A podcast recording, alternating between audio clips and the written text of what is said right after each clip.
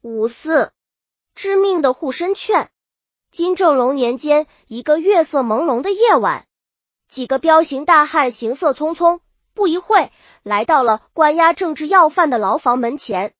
就见领头的人一摆手，随从者便鱼贯而入进了牢房。随后便听到牢房里传出了阵阵令人不寒而栗的惨叫，凄厉的叫声由高而低，由强而弱，直到消失在夜空中。一切又恢复了夜的宁静，女真贵族完颜亨就死在这片可怕的宁静里。今时为了维护女乡贵族统治者的特权，皇帝规定女真贵族一律领有皇帝亲手送发的劝书，持劝书者均享有被救免的特权，即除犯谋反叛逆罪外，其他罪行即便十分严重也不予追究。劝书可以说是女真贵族的护身符。在这个护身符的庇护下，贵族们可以任意为非作歹，而不会受任何惩罚。但同时，也有少数持劝人由于得罪了皇帝或者监之人，这时他手中的劝书不仅不是护身符，反倒成了一种灾符了。刚刚死去的完颜亨就是这样一个持劝者。完颜亨才勇过人，又是贵族，其官运正如其名字，畅通无阻。但也正因为如此，养成了他恃才傲物、放荡不羁的性格。有一一次，金主海陵王赐给完颜亨一张弓，完颜亨拿回家试了一下，竟然说海陵王所赐之弓哪里是什么良弓，简直脆软无力，真像根干树枝。这话被人报告给了海陵王，海陵王听了大骂完颜亨不识抬举。完颜亨平时对待家奴极为苛刻严厉。动斥骂家奴们，常常敢怒而不敢言。有个叫梁尊的家奴，平时皮懒奸猾，受到斥骂最多，因此对主人耿耿于怀，终于铤而走险，诬告完颜亨谋反。后经有司侦查，查无实据，此事才算了结。梁尊以诬陷罪被处死，完颜亨也不免虚惊一场。自从被梁尊告发这件事发生后，一向无所畏惧的完颜亨猛然醒悟，预感到前景不妙。他曾自叹说：“吾虽为贵族，也有劝书，但牵扯到反叛之事，不论是真是假，却很难脱身保命，前途恐怕还是凶多吉少啊。”此后，完颜亨常常愁容满面，心事重重。完颜想被告谋反的事实虽不成立。但在海陵王的内心深处，却又添上了一个猜忌完颜亨的词码。海陵王生性好猜忌，无风不起浪。况且他赐完颜想良弓，却被完颜亨贬低的事，仍记忆犹新。这纵然不能证明完颜亨谋反举动，但至少说明他对自己不敬不忠。想到这里，海陵王便决定命心腹李志僧与完颜亨同任广宁隐士。以便让李智僧监视完颜亨的言行，并准备寻机罗织其罪。在广宁时，完颜亨府中发生了一不大光彩的事。各教六金的家奴竟敢与完颜想的侍妾通奸，这是被完颜亨知道了。完颜想大发雷霆，扬言要杀死六金。六片为此终日提心吊胆，惶惶不安。受海陵王插道监视完颜想言行的季志僧得知此事。便抓住机会大做文章。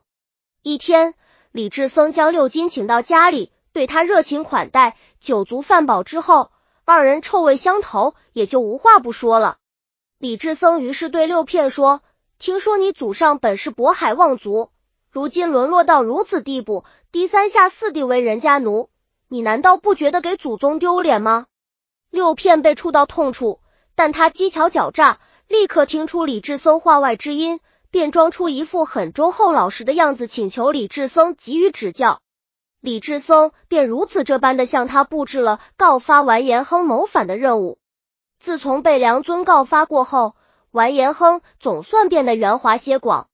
为了博得海陵王的信任，摆脱眼前的困境，他想方设法向海陵王献些殷勤。时值海陵王生日将至，这文是秦王的好机会。为此。完颜想，他特意挑了家中自己最喜欢的一匹良马，准备届时敬献海陵王。但不久，由于听说海陵王生辰时很多人都要献马，完颜亨忽然想到，如果自己也在辰日献马，那么许多县的马在一起，海陵王若良莠不分，定会埋没了自己的良马。于是便与家奴商量，打算另择吉日再去献马。本来完颜亨只是为了讨好海陵王，但献马的事到了家奴六听的够里，却变了味。六金向海陵王报告说，他劝完颜想亨把他的良马献给海陵王，完颜亨却说海陵王根本不识马，自家良马不值得献给他。海陵王听后怒火中烧，他发誓非得给狂徒完颜亨点颜色看看。这天，完颜亨的另一个家奴从京师回来到广宁，报告说贵族图丹阿里被皇帝处死了。完颜亨心了，感到很惊。他问图丹阿丹不是有劝书吗？如果真想杀谁，劝书又有何用？家奴回答。良久，完颜亨叹道：“如果这样，下一个恐怕就轮到我了。”六金简真像个无所不在的影子。完颜亨的话又被他听去。六金来到宫中，大讲完颜亨如何牢骚满腹，如何对朝廷不满，并而还调造说完颜亨如何密计刺杀海陵王。根据六金告发，早已等得不耐烦的李志松立刻行动，将完颜亨逮捕下狱。海陵王下令将完颜想交由工部尚书耶律安礼、大理正特礼等共同审讯。审讯中。完颜想对议论事劝的事供认不为，但对图谋逆反则拒不承认，并力斥六金无中生有，公报私仇。经安里等人多方调查，查实完颜亨图谋逆反，实属构陷。海陵王听了安里等的汇报，却大为不满。但他身为全国之主，怎好向法官说明自己陷害大臣的心思？于是只好再令李志僧与安里等重新审理此案。李志僧受命对完颜亨施加重刑，无奈完颜亨还是拒不承认有谋反之罪。看来名正言顺地处死完颜亨已希望不大了。于是海陵王只得另想办法。这项使命当然也只能交给其心腹李志僧去执行。一个月色朦胧的夜晚，匆匆进入牢房的儿个大汉，便是李志僧和他带来的打手们。他们悄悄来到囚禁完额响的牢房，把完颜响的手反绑在廊柱上，然后个打手你一脚我一脚的朝完颜亨的生殖器上踢去。已被酷刑折磨的安逸息的完颜亨不堪痛楚，发出力的惨叫，不一会便气绝身亡。海陵王处死了完颜亨，总算去掉了一块心病。这天，海陵王特增召见了完颜亨的母亲。他显得很悲伤的样子，对死者母亲说：“老夫人，你的儿子在狱中拒不饮水，不幸身亡了。”说完，海陵王竟真的挤出了几滴眼泪。完颜亨的母亲听罢，愣怔了片刻，突然悲观的喊道：“谋反，谋反！